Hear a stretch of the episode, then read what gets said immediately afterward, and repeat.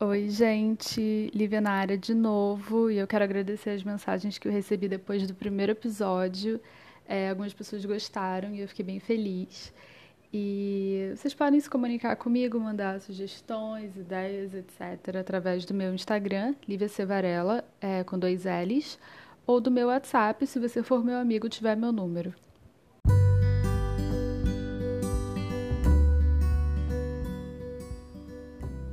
Hoje eu trouxe mais dois poemas, dessa vez escritos por duas mulheres maravilhosas.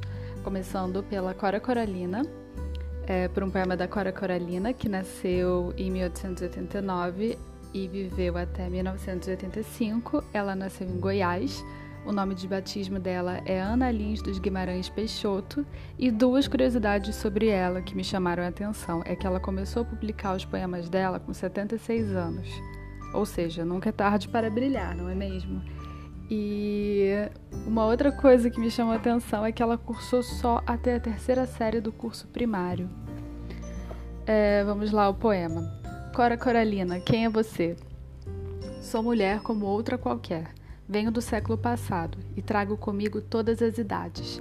Nasci numa rebaixa de serra, entre serras e morros, longe de todos os lugares numa cidade de onde levaram o ouro e deixaram as pedras. Junto a estas, decorreram a minha infância e adolescência. Aos meus anseios respondiam as escarpas agrestes. Eu era fechada dentro da imensa serrania que se azulava na distância longínqua. Numa ânsia de vida, eu abria o voo nas asas impossíveis do sonho.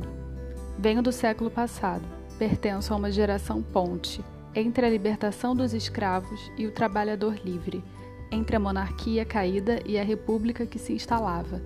Todo o ranço do passado era presente, a brutalidade, a incompreensão, a ignorância, o carrancismo.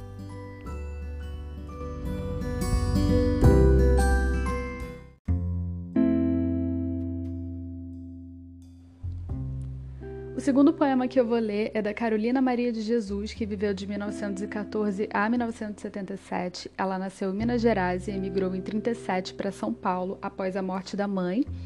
E em 1960 ela publicou o livro Quarto do Despejo, que é importantíssimo e faz o retrato da vida na favela. O poema que eu vou ler tem o mesmo título do livro, Quarto de Despejo. Quando infiltrei na literatura, sonhava só com aventura. Minha alma estava cheia de llanto. Eu não previ o pranto ao publicar o quarto de despejo. Concretizava assim o meu desejo. Que vida, que alegria. E agora, Casa de Alvenaria. Outro livro que vai circular. As tristezas vão duplicar. Os que pedem para eu auxiliar a concretizar os teus desejos, penso, eu devia publicar o quarto do despejo. No início veio admiração. O meu nome circulou a nação.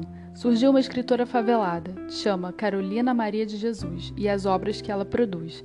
Deixou a humanidade abismada. No início eu fiquei confusa, parecia que eu estava oclusa, num estojo de marfim. Eu era solicitada, era bajulada como um querubim. Depois começaram a me invejar. Dizia: Você deve dar os teus bens para um asilo. Os que assim me falavam não pensavam dos meus filhos. As damas da alta sociedade dizia: Praticai a caridade, doando aos pobres agasalhos. Mas o dinheiro da alta sociedade não é destinado à caridade, é para os prados e os baralhos. E assim eu fui desiludindo, o meu ideal regredindo, igual um corpo envelhecendo, fui enrugando, enrugando, pétalas de rosa murchando, murchando e estou morrendo. Na campa silente e fria, hei de repousar um dia. Não levo nenhuma ilusão, porque a escritora favelada foi rosa despetalada. Quantos espinhos em meu coração! Dizem que sou ambiciosa, que não sou caridosa, Incluíram-me entre os usuários, porque não critica os industriais que tratam como animais os operários. É, eu vou deixar vocês com esse soco no estômago que foi esse último poema. É, obrigada a todos pela audiência e voltem sempre. Um grande abraço.